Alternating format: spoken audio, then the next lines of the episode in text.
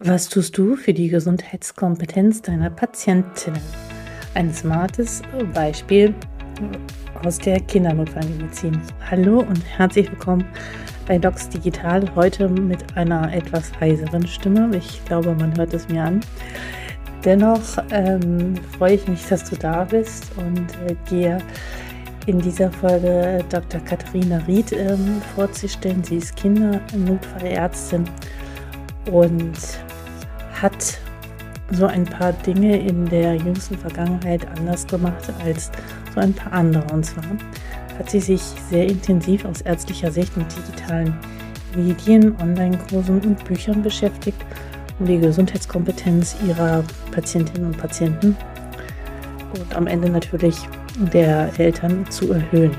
Warum sie das gemacht hat und wie sie vorgegangen ist, das wirst du jetzt erfahren. Auf alle Fälle eine sehr spannende Folge, weil man Katharina ihre Leidenschaft und ihren Enthusiasmus äh, mehr als anmerkt und äh, sie definitiv alle mitreißt und mitnimmt. Viel Spaß beim Zuhören.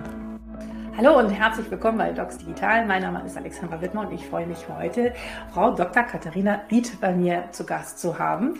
Sie ist Kinderfachärztin, Intensiv Intensivmedizinerin, Notärztin, PALS und ACLS Instructor, Expertin für Kindernotfall-ABC Online-Kurse und Autorin.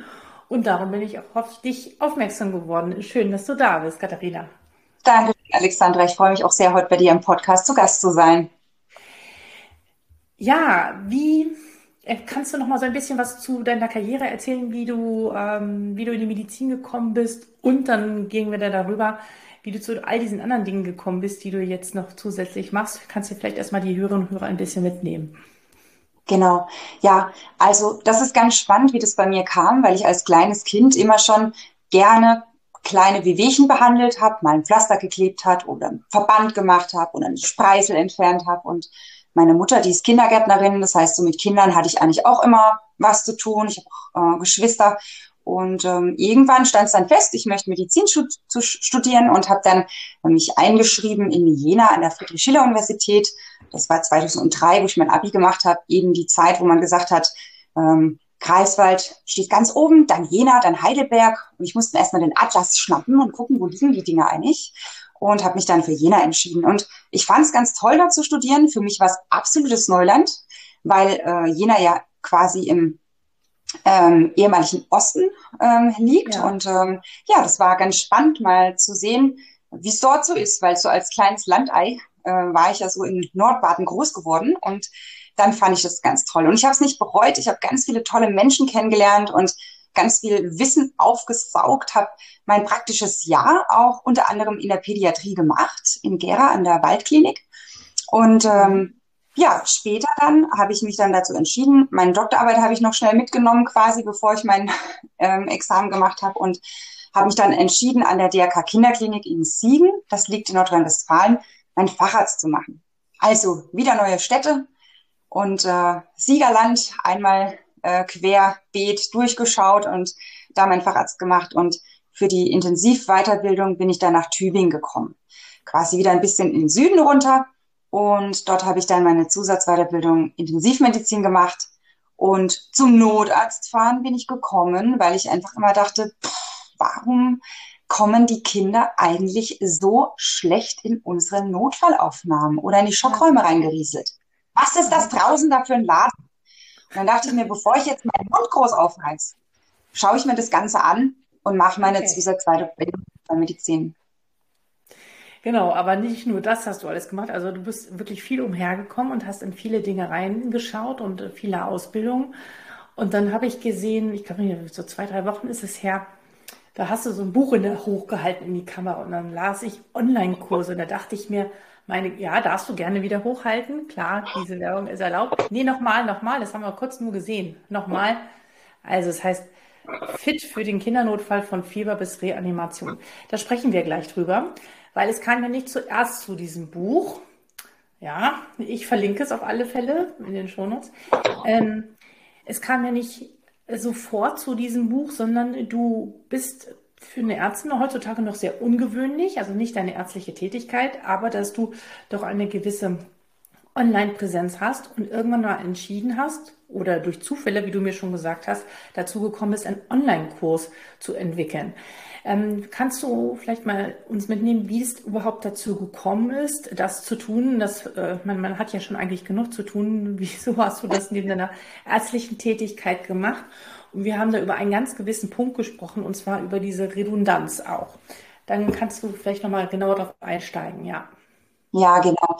Also im Endeffekt war es so gewesen, dass ich mir die ganze Zeit schon immer gedacht habe, Mensch, Meier, warum kommen Eltern so unheimlich äh, verängstigt und ähm, unwissend ganz häufig in der Kindernotfallambulanz. Und das hat mich die letzten Jahre einfach immer mehr und mehr beschäftigt. Und ich hatte den Eindruck, als Arzt selbst vor Ort hat man unheimlich wenig Zeit, sich neben der Akutversorgung des Kindes und der ja. kurzen Beratung der Eltern noch mit diesen ganzen Fragen auseinanderzusetzen. Und dann habe ich mich mal damit beschäftigt, was gibt's denn eigentlich? Wo können sich Eltern unabhängig von der Praxis oder der Klinik eben informieren, wenn es um solche Themen geht? Ja, und da haben sich mir tatsächlich die Zähne hochgerollt, als ich im Internet mal äh, gegoogelt habe, was es da für Online-Kurse gibt. Und im Endeffekt ist es ganz häufig so, dass jeder, der nicht bei drei auf dem Baum ist und ähm, Kinder hat, das ist das Qualitätsmerkmal Nummer eins, ähm, die haben die dann bis ja. ein bestimmtes Alter groß bekommen und ähm, halten sich dann mhm. für Notfallexperten, weil die offensichtlich das fünfte oder siebte Lebensjahr erreicht haben, ohne dass sie irgendwie hops gegangen sind auf gut Deutsch. Und ähm, wenn sie dann noch irgendwo in der Praxis vielleicht äh, vorne sitzen und am Empfang arbeiten oder an der Pforte von der Klinik oder ähm, die Schwester vielleicht Ärztin ist oder so, dann sind sie medizinversiert und ganz schnell wird's dann zum Experten zur Kindernotfallmedizin und da laufen ganz viele schwarze Schafe draußen rum. Und das hat mich so geärgert. Mhm. Und dann habe ich mir gedacht, da musst du mal was machen. Und den Anstoß hat tatsächlich ein Kollege von mir gegeben, der ist Anästhesist. Und der hat mich angerufen und meinte, du, Katharina, ich kenne da eine, die hat Kinder. und ähm, die wollte einen Online-Kurs machen und hat festgestellt, da gibt's nichts Gescheites. Und ähm, da habe ich ihr gesagt, ruf doch mal die Katharina an. Und so kam das. Die hat angerufen und hat mir dann kurz erzählt, wie es bei ihr so war, dass sie einfach im Alter von ähm, quasi als ihr Kind sechs Monate alt war, angerufen wurde von den einschlägigen Rettungsdienstanbietern, weil sie sich für einen Vorortkurs angemeldet hatte. Und da wurde dann gesagt, hören Sie mal, jetzt ist die Warteliste so weit, dass Sie drankommen können. Kommen Sie vorbei, nächsten Dienstag 14.10 Ihr Kind können Sie leider nicht mitnehmen. Ja, mhm. dann saß sie da und dachte, pff, ja, und jetzt? Na gut, dann schicke ich halt meinen Mann, weil so schnell kriegen wir keinen Babysitter. Und der kam nach Hause und meinte, hier, drücken, pusten. Und äh, hat ihr so einen Zettel in die Hand gedrückt und gemeint, ja, oh, und wenn du noch Fragen hast, liest du einfach dort noch nach.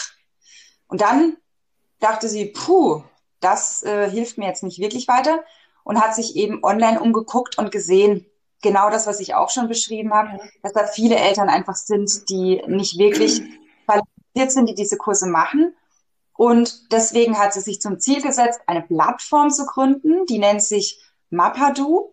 Das kam daher, ihre Kinder haben immer Mappa gesagt, wenn beide Elternteile kommen sollten. Du für das Englische das Tun und das O hinten dran, damit das Ganze so ein bisschen kindlicher wirkt. Und so hat die ihr Startup gegründet und ich war quasi die erste, die auf dieser Startup-Seite den Kindernotfall ABC Online-Kurs gemacht hat. Und ja, so haben wir es gestartet bei mir am Küchentisch, haben uns zusammengesetzt und äh, dann ist dieses wundervolle Projekt daraus geworden.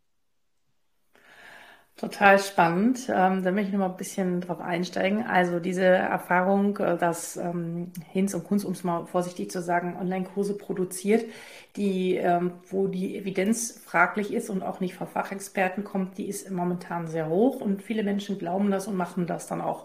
Auf der anderen Seite haben Ärztinnen und Ärzte bislang immer die Hemmung gehabt, sozusagen sich auch in die Öffentlichkeit zu geben. Dann ist immer wieder dieses Heilmittelwerbegesetz da, fällt da mit rein. Und ich glaube, viele sind einfach gehemmt, ihr Wissen aber auch zu teilen, was man ja durchaus darf. Ähm, aber in was für einer Form, in was für einem Rahmen, da würde mich auch deine Meinung interessieren, warum machen es noch so wenige? Aber ihr habt es dann gemacht dann dieses Wissen zusammenzubringen. Ich bin total schockiert, dass es das nicht gibt, wo ich denke, Mensch, es muss doch tausende Bücher darüber geben und Informationen. Ähm, das hätte ich jetzt nicht gedacht. Ähm, ich meine, meine Kinder sind, das ist jetzt schon äh, bald 14 Jahre her. Damals gab es noch überhaupt keine Online-Kurse. Ähm, äh, da musste man entweder hingehen oder man hatte Pech gehabt.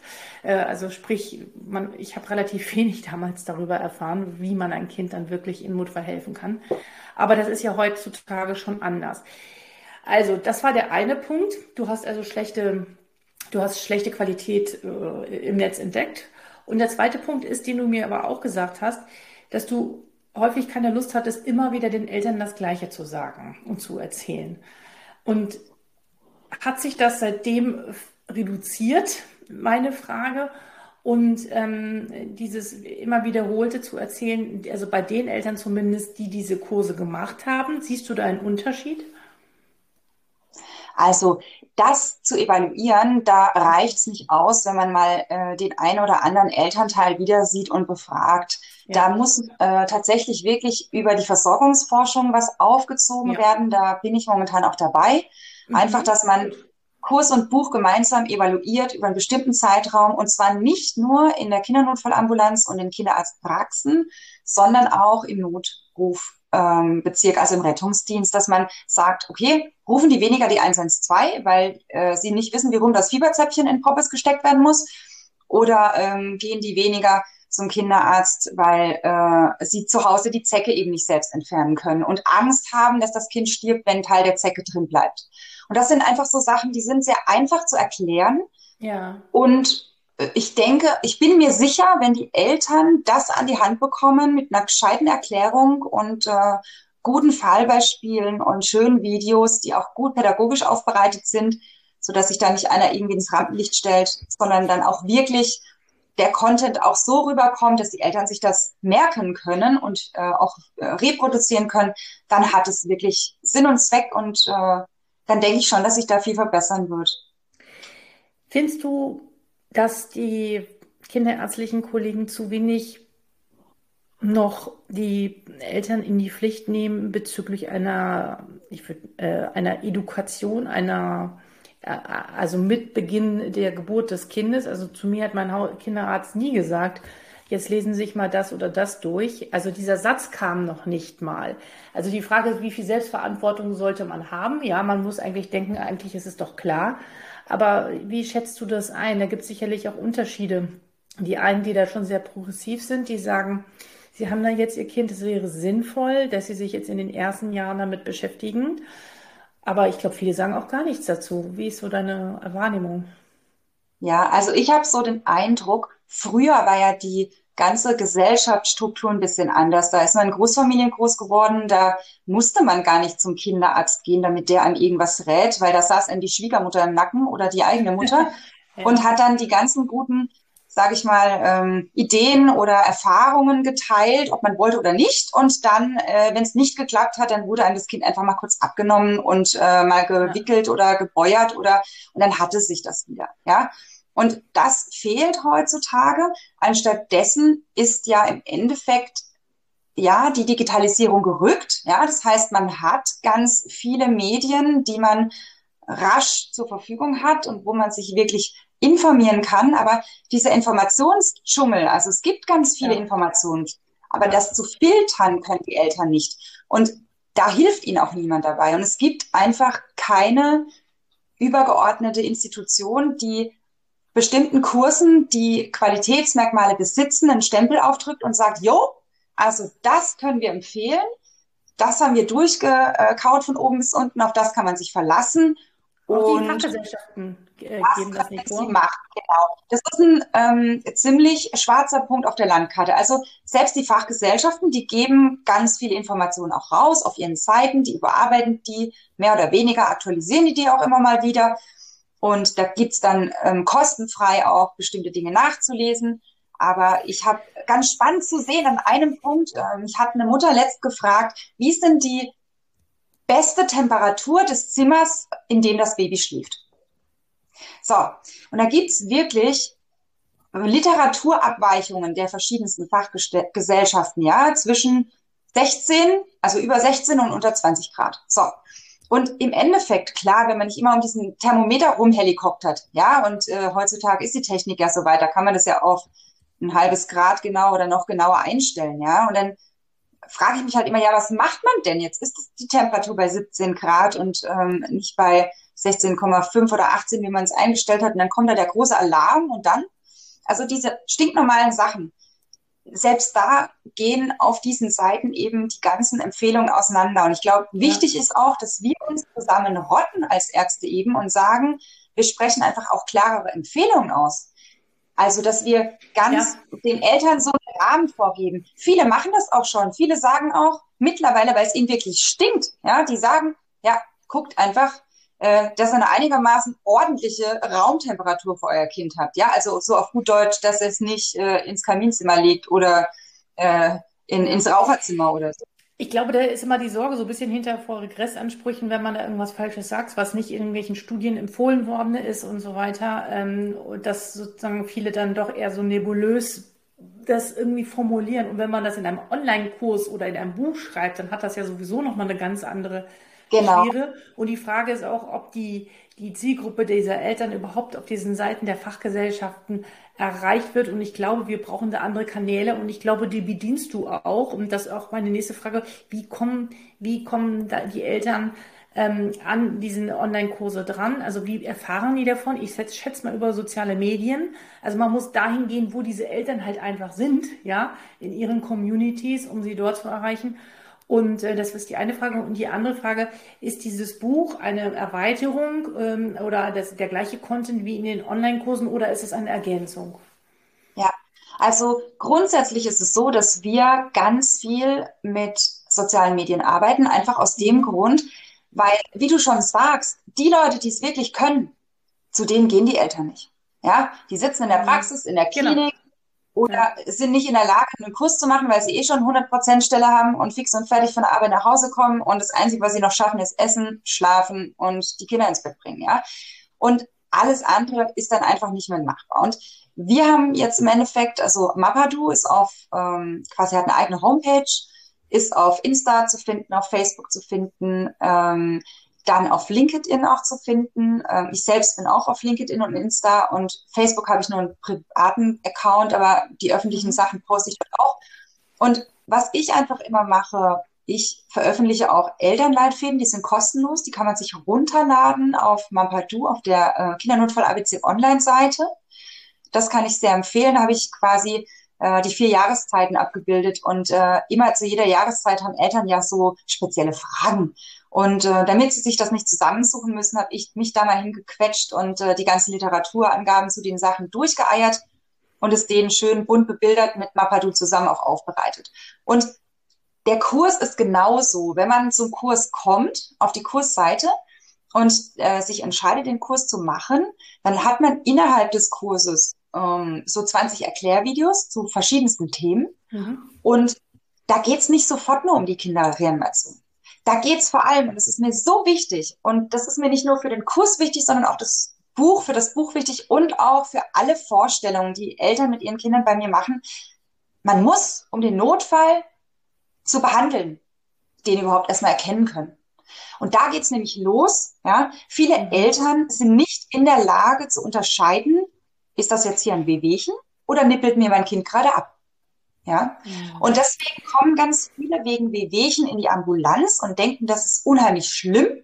Und andere kommen mhm. und, und kommen und kommen nicht, weil sie denken, oh, so schlimm ist doch nicht. Und die Gesundheitskompetenz einfach verloren ja. gegangen. Die ist nicht mehr da. Und es gibt ganz einfache Tools, um Eltern zu helfen, hier agil zu werden.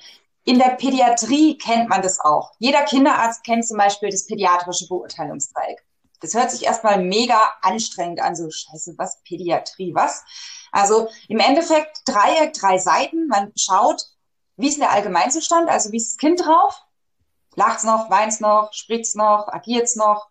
Ähm, dann mhm. im Endeffekt, wie ist die Atmung? Also höre ich irgendwie komische Sachen oder so? Und wie ist der Kreislauf? Und diese drei Sachen, wenn Eltern wissen, was sie da anschauen müssen und auch mal zum Äußersten schreiten, ihr Kind mal auspacken und mal Fieber messen oder auch einfach auf ihr Bauchgefühl hören und sagen, okay, ich kenne mein Kind jetzt schon vor drei Jahren, das sieht nicht gut aus. Ja. ja. Und ich glaube, dann sind die in der Lage, tatsächlich zu sagen, okay, das schaffe ich zu Hause oder mh, hm, damit muss ich zum Kinderarzt oder ich rufe die 112. Man merkt deine, deinen Enthusiasmus und deine Leidenschaft dafür und auch dein, dein, dein, deine Warnung. Ähm, ich ich finde es total paradox. Eigentlich würde man so denken, Mensch, die Digitalisierung, wir sind alle im Internet, wir kriegen alle Informationen überall zu jeder Zeit. Die Gesundheitskompetenz muss doch zugenommen haben, aber ich habe schon von mehreren Kollegen gehört, die nimmt er ab und das ist ja irgendwie so ein bisschen irgendwie verrückt, ja, dass es so ist. Vielleicht liegt es wirklich an diesem Dschungel an Informationen, dass die Masse die Leute überfordert und ähm, sie auch, und ich weiß nicht, ob das, das ist jetzt so eine These für mich, äh, von mir, dass so das Gefühl oder dieses Aufeinander einstellen zwischen Eltern und Kindern vielleicht auf eine gewisse Art und Weise, vielleicht wiederum auch aufgrund der ganzen Medien, also ein Gespür verloren gegangen ist. I don't know. Ich, äh, das, das, das können wir jetzt, glaube ich, ja auch nicht letztendlich auflösen. Ähm, aber es äh, zeigt sich, dass da ja, also die Frage ist, wie, wie erreicht man wirklich die Leute mit hochwertigen Informationen, die sie dann auch wirklich mitbekommen?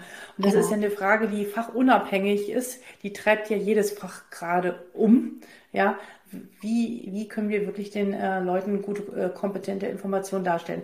Aber du bist dabei, das zu evaluieren und dieses Buch ist so eine Ergänzung. Das hatten wir noch nicht besprochen. Genau. Also das Buch ist im Endeffekt aus Material entstanden, was ich für den Kurs gemacht habe.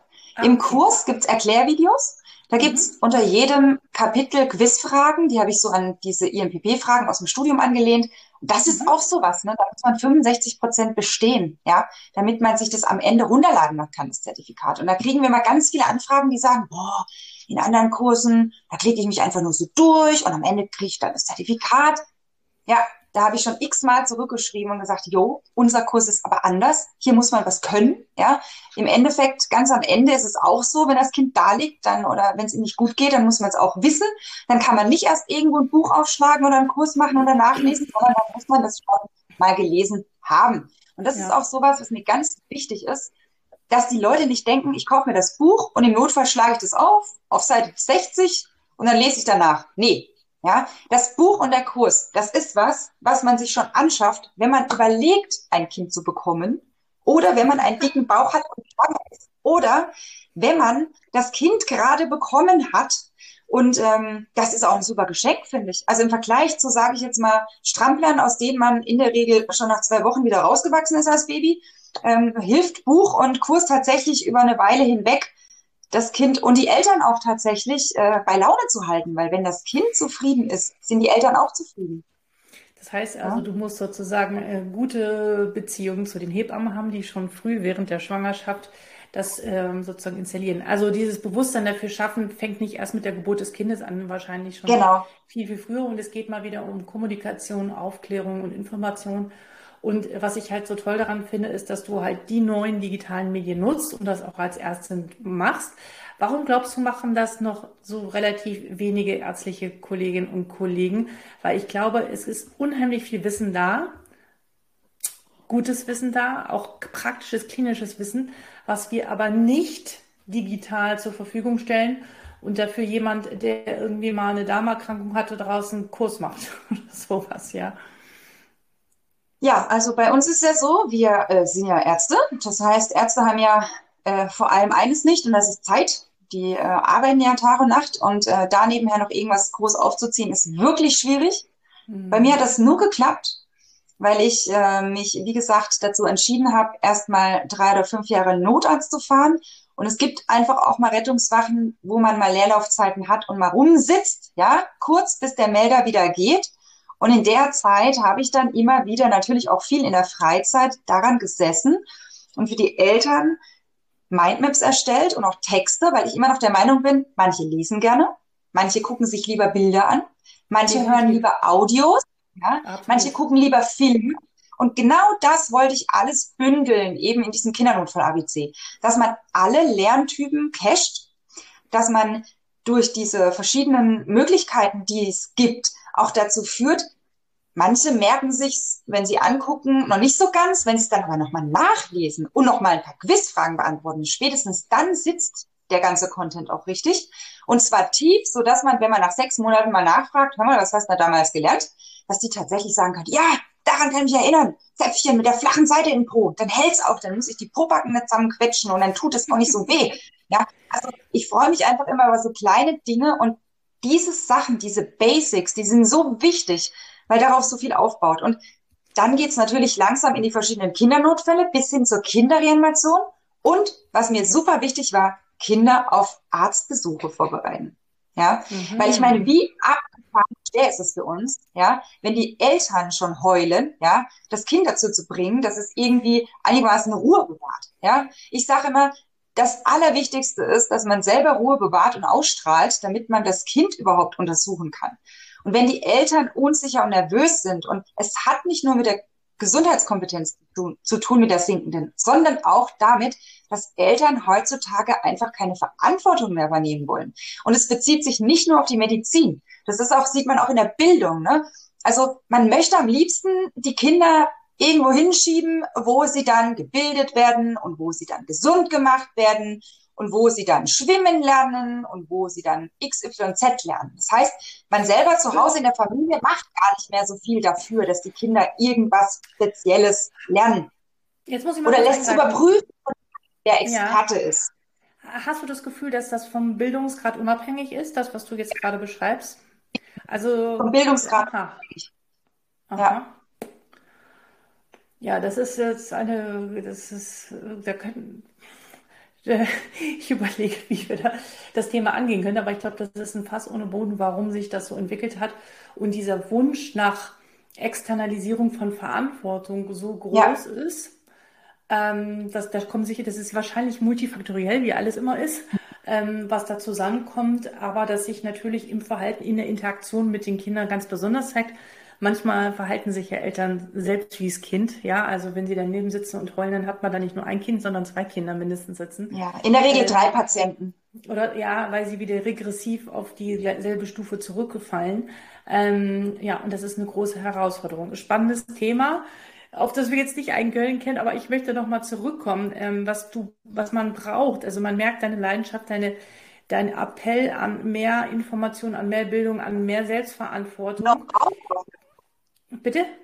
Know-how braucht man vor allem auch. Know-how, genau. Und das, das ist ja etwas an, an also an, eine, eine Kompetenz oder äh, die, die Patienten sowieso, oder das kommt ja immer mehr ins Bewusstsein, dass nicht nur das Wissen beim Arzt ist, ähm, ich meine, da müssen wir uns auch so ein bisschen einen Schuh anziehen. In den letzten 50, 60, 100 Jahren war es so, dass der Arzt sich immer als der Allwissende dargestellt hatte, der das Wissen hat und der Patient ist der Doofe, dem wurde mal was gesagt. Das Bild verkehrt sich jetzt mittlerweile zunehmend und wir brauchen das auch, weil wir es überhaupt nicht mehr bewältigen können, dass wir kompetente Patienten haben, die wissen, was sie haben, wie sie damit umgehen können was es für Strategien gibt. Aber dazu kommen nochmal wenn man als Arzt so eine Leidenschaft hat oder ein Thema wirklich besetzen möchte, man wir haben viel zu tun. Das heißt, es braucht viel Engagement on top, sowas zu entwickeln. Und das finde ich wiederum auch, was ich ja mit diesem Podcast erreichen möchte, wo ich sage, Mensch, Leute, beteiligt euch und bringt euer Wissen, digitalisiert das auch weil am Ende in der Hoffnung, ich habe, also die Hoffnung habe ich, dass sich das irgendwann wiederum auszahlen wird, dass du dich nicht mehr damit beschäftigen musst, wie die Temperatur eines Zimmers ist, sondern dass du wirklich dich dann mit den interessanten und wichtigen Fällen beschäftigen musst, dass wir viel mehr filtern, wer kommt bei uns an und wer kommt bei uns nicht an. Ähm, weil wir es einfach aufgrund der demografischen Entwicklung und des Fachkräftemangels auch nicht mehr hinbekommen. So. Und Vernetzung ist ganz wichtig. Das kann ich immer nur noch mal sagen, weil als mhm. Arzt sitzt man da immer schön in seiner Klinik oder Praxis. Und wen lernt man denn da kennen? Ja, die Patienten, so. Und das Team. Und dann geht man nach Hause, hat keine Zeit, äh, versucht sich irgendwie zu ordnen und am nächsten Tag geht's weiter. Und diese Vernetzung von Fachkollegen oder auch von Menschen, die gerade eben genau dasselbe Ziel verfolgen, eben mit der Digitalisierung Elternbildung voranzutreiben, weil ich immer noch der Meinung bin, Bildung und Prävention sind der Schlüssel für diese äh, Gesundheitskompetenz, damit die wieder steigen kann und damit, damit die Eltern sich auch wieder sicherer fühlen und damit auch wieder mehr eigene Verantwortung übernehmen und dann auch sich zutrauen, selber zu entscheiden, ob sie zu Hause tatsächlich mal Wadenwickel machen können vorher oder mal selber ein Zäpfchen schieben können, bevor sie den Notarzt rufen, damit der das macht. Und das ist ganz wichtig und auch, was mir gerade noch eingefallen ist, ist am Anfang weiß man überhaupt gar nicht, wie man das alles macht. Als Arzt, ich meine, wann macht man schon mal einen Podcast oder man schreibt irgendwie einen komischen Blog irgendwo oder man äh, macht ein Reel oder was auch immer, ne? Da stellt man sich ja am Anfang an wie der letzte Dumme, ne? Also da, und man hat oh, alles, das heißt, kann man alles lernen. Ja, richtig. Das hast du ja so vorhin viel gelernt, schon, dann können wir das auch. das hast du ja vorhin schon angesprochen. Du hast gesagt, ja, ähm, dass man sich einfach gut vernetzen soll und Leute suchen soll, die damit sich schon auskennen. Ja, also ich habe auch äh, jetzt, als ich in Düsseldorf auf dem DGKJ-Kongress war, ganz viele Kollegen vor Ort getroffen und auch tatsächlich einen Kollegen, ähm, den Nibras, äh, der macht mit seinem Kollegen gemeinsam Hand, Fuß, Mund. Das ist ein ganz toller Podcast ja, und der behandelt auch alle möglichen Elternfragen und das ist so toll. Ich habe den erst kennengelernt, diesen Podcast, als ich für das Buch recherchiert habe. Ich kannte den vorher nicht. Und das zeigt einfach, das zeigt, wie unheimlich, sag ich mal, nicht wirklich vernetzt wir digital untereinander sind. Genauso wie zum Beispiel die Leber-App oder die Fever-App vom BVKJ. Oder ähm, wenn man jetzt äh, den Expertise-Piraten-Podcast nimmt vom Kai O. Hensel, der ist auch ganz toll. Also es gibt ganz viele verschiedene mittlerweile Podcasts, die toll sind, klasse, wo die auch Bildung für Pädiater oder für Arztkollegen machen. Ja, also ich meine, wenn man sein Wissen, Expertise quasi weitergeben möchte, muss man selber überhaupt welche besitzen. Ja, also man kann im Endeffekt Eltern nur gut beraten, wenn man selber ja. weiß, wovon man redet. Und das ist ja das nächste Problem. Das sind wir Ärzte ziemlich schlecht drin. Wir denken nämlich immer, dass äh, man uns irgendwie ans Hosenbein pinkeln möchte. Ja, wenn wir nicht alles bis aufs Letzte können, und dann doktern ganz viele ewig an irgendwas rum, von dem sie keine Ahnung haben, anstatt sie zum Experten zu überweisen. Und das sind auch so Sachen. Und ich glaube, wenn man sich da besser vernetzt, dann profitieren auch die Eltern davon. Also Vernetzung unter ärztlichen Kollegen, ähm, da sind wir wirklich noch wirklich schlecht. Es gibt ganz andere Branchen, die sind viel besser vernetzt und helfen, unterstützen sich gegenseitig. Und auch, was du noch auch gerade angesprochen hast, ist zuzugeben oder zu sagen, hier ist mal eine Grenze und hier kann ich nicht mehr weiter.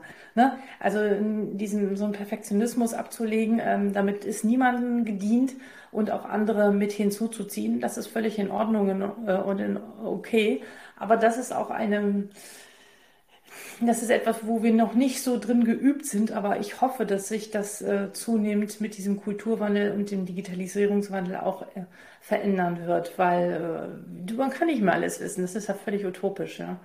Man muss nur wissen, wo man dann wieder ähm, nachgucken kann und Hilfe findet. Und ich finde auch, ich finde es toll, es gibt für viele verschiedene Fachrichtungen. Ich habe heute einen Podcast zur Pathologie entdeckt mhm. dass immer mehr Kolleginnen und Kollegen ähm, sich dem Thema annähern und äh, da so erste Schritte in diese Richtung machen, um auch wirkliche ja, validierte, gute Fachinformationen weiterzugeben.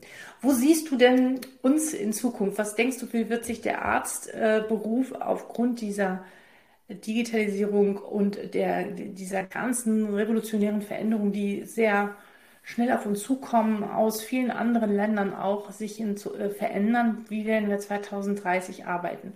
Was dürfen wir dazulernen? Was dürfen wir verlernen?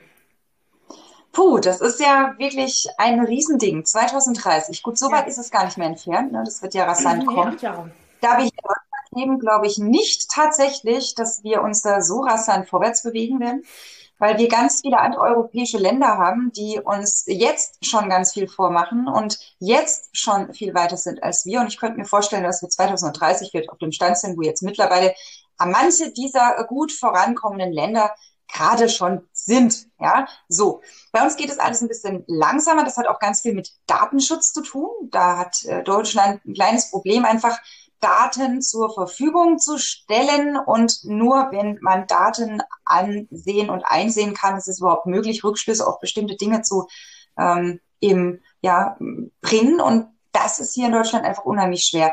Aber ich kann mir an sich vorstellen, ich meine, den Wandel kennt man ja schon vom Arzt quasi, der mit weißen, wehendem ähm, Kittelchen über die Flure läuft und wo im Krankenhaus dann zur Chefarztvisite alle aufgestaffelt äh, stehen, der Expertise nachgeordnet in verschiedenen Kleidchen, so wie es bei mir in der Formulatur in einem ganz kleinen Krankenhaus noch war. Das, denke ich, wird nach und nach verschwinden, weil ich glaube einfach, dass die Expertise nicht daran zu erkennen ist, wie jemand angezogen ist, sondern einfach, ähm, und das hat auch mit Diversity zu tun. Das äh, ja. ist ja auch so ein wichtiges Thema, dass einfach unheimlich viele Menschen aus verschiedenen Ländern so ein Melting Pot bilden und sich zusammentun, die besten Expertisen austauschen, sich vernetzen und dann was entsteht. Und dass das nicht nur vor Ort präsent sein wird, sondern auch immer mehr digital ist ganz wichtig. Und das glaube ich, muss kommen, einfach aus dem mhm. Grund, weil wir gar nicht so viel Personal haben um uns mit diesem ganzen Zeug, was man gut digital abhandeln könnte, zu beschäftigen. Ja, also eine gute Aufklärung, eine gute Beratung, auch mal eine Beratung von Eltern, die ich schon ganz lange kenne und die einfach nur kleine Fragen haben, die kann ich sehr gut auch in der digitalen Sprechstunde machen. Und da brauche ich heutzutage mit den Tools, die mir zur Verfügung stehen, auch keine Angst haben, dass ich da irgendwas übersehe. Viele sagen ja, oh Gott, ich habe den Patienten gar nicht da, ich kann ihn nicht anfassen, ich kann ihn nicht anlangen. Aber es gibt auch gerade in der Notfallmedizin ganz tolle Projekte. Nordrhein-Westfalen ist uns da schon sehr weit voraus. Ja. Die haben Bodycams, Kameras im Notarztwagen. Da fährt nicht mehr wegen jedem Patienten sofort ein Notarzt raus, sondern die Notfallsanitäter vor Ort, die behandeln den und schauen sich das dann alles an und äh, übermitteln EKG, die übermitteln die Werte, die können ähm, die diversesten Dinge. Man kann sehen, wie sieht der Patient aus und die können beschreiben, was sie für Befunde erheben. Da kann man sehr viel machen. Und ich denke, das ist auch Bündelung von Kompetenz und auch sag ich mal, Einsparung oder richtiger Einsatz von Ressourcen. Also ich möchte nicht, dass da was weggespart wird und das ist mir auch ganz wichtig. Ich möchte jetzt nicht, dass äh, die Gesundheitsminister denken, jo, ist doch super, dann machen wir das alles digital, dann äh, brauchen wir gar nicht mehr so viele Leute, dann können wir da ein paar Stellen mhm. kürzen. Nein, weil die Patienten, die sind jetzt schon unterversorgt in den Krankenhäusern. Ja, da sterben Leute auf den Fluren, weil drei Stunden keiner nach denen geguckt hat. Ja, und das kann nicht sein. Das kann nicht sein, dass wir hier in Deutschland solche Zustände haben. Und ja, ist so. Ne? Oder dass wir von Hinz nach Kunst verlegen, nachts irgendwann Was wäre äh, zu denn völlig. Ja, mein Traum wäre einfach, dass alle am selben Strang ziehen. Und mhm. gerade im Rettungsdienst zum Beispiel ist es ja so, es gibt die diversesten Rettungsmittel, die diversesten Ausstattungen, die diversesten Ausbildungsstände. Jeder macht sein, es kocht sein eigenes Süppchen.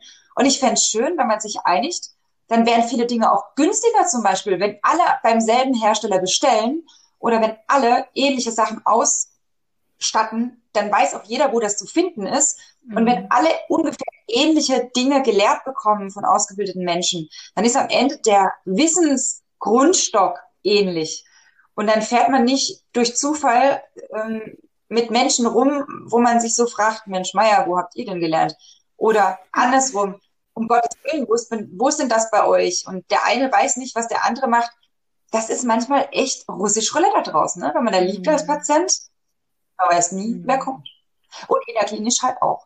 Und ich würde mir vorstellen, also wirklich ja, das wünschen. ist nochmal ein ganz anderes wichtiges Thema, die Transparenz der Ausbildung und wo man her weiß, ne, also wenn man zu einem Arzt irgendwie in München geht oder in Rheinland-Pfalz äh, oder so von mir aus in der gleichen Stadt, in der gleichen Straße, ist die Behandlung noch nicht unbedingt die gleiche.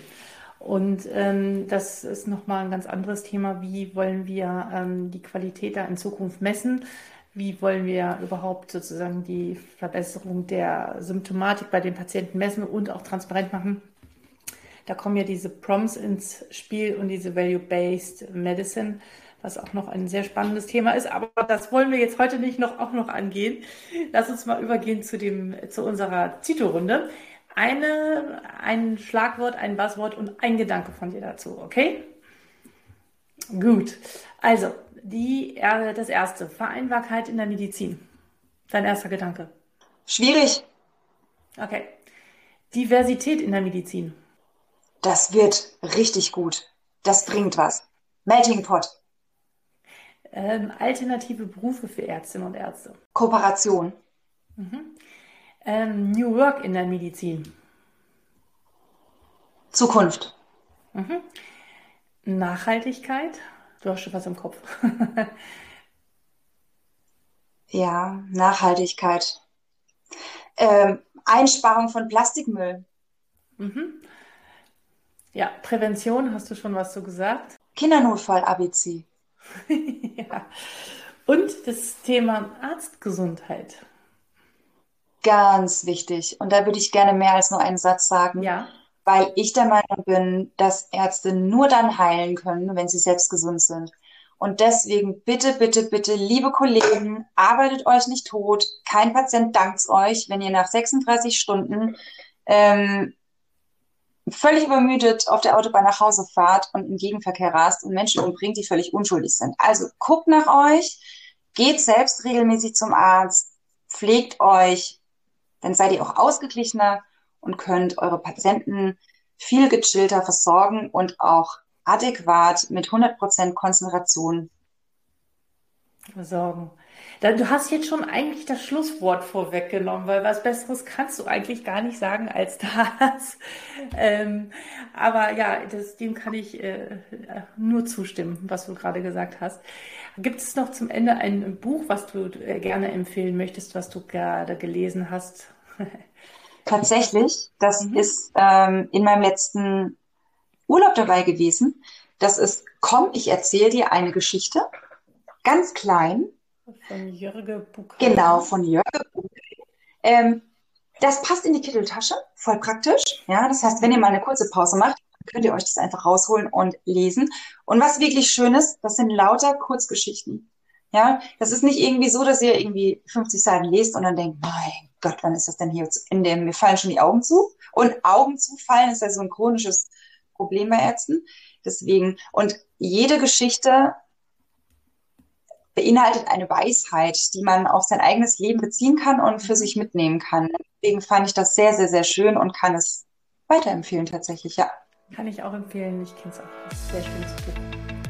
Liebe Katharina, vielen, vielen Dank für deinen Enthusiasmus, für dein Engagement. Äh, man spürt, wie du mit jeder Poro, jeder Zelle für dieses Thema der Kindergesundheit brennst in vielen verschiedenen Facetten und das hoffentlich noch mehr, immer mehr in die Breite bringst, dass mehr Eltern wissen, sie ihre Kinder ordentlich und gut versorgen können. Und ich bin gespannt, was noch alles in Zukunft noch so Digitales wir von dir erwarten können. Ich bin, ich bin mir sicher, da wird noch was kommen. Und jetzt erstmal ganz viel Erfolg für dein Buch.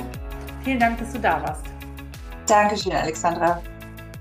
Ich hoffe, dir hat diese Folge mit Katharina gefallen und du bist jetzt auch total infiziert und zwar für dein Thema, für dein Fach oder für die Sache, die du ähm, anderen gerne vermitteln möchtest, deinen Patienten und Patienten. Wenn ich mich so da draußen umgucke und sehe, wer alles sich jetzt mittlerweile in der Gesundheitsbranche tummelt und äh, Lösungen für Patientinnen und Patienten entwickelt. Menschen, die noch nie irgendwo klinisch gearbeitet haben oder überhaupt Ahnung davon haben, dann wird es an der Zeit, dass wir auch unsere Expertise mit einbringen und nicht allen das Feld überlassen. Klingt ein bisschen provokant, meine ich aber wirklich so. Und wenn, sollte man sich wenigstens zusammentun. Aber was denkst du darüber? Ich freue mich, äh, von dir zu hören. Schreibe mir unter info.docsdigital.de und nicht vergessen, Docs Digital abonnieren und weiter erzählen. Vielen, vielen Dank und bis bald, Alexander.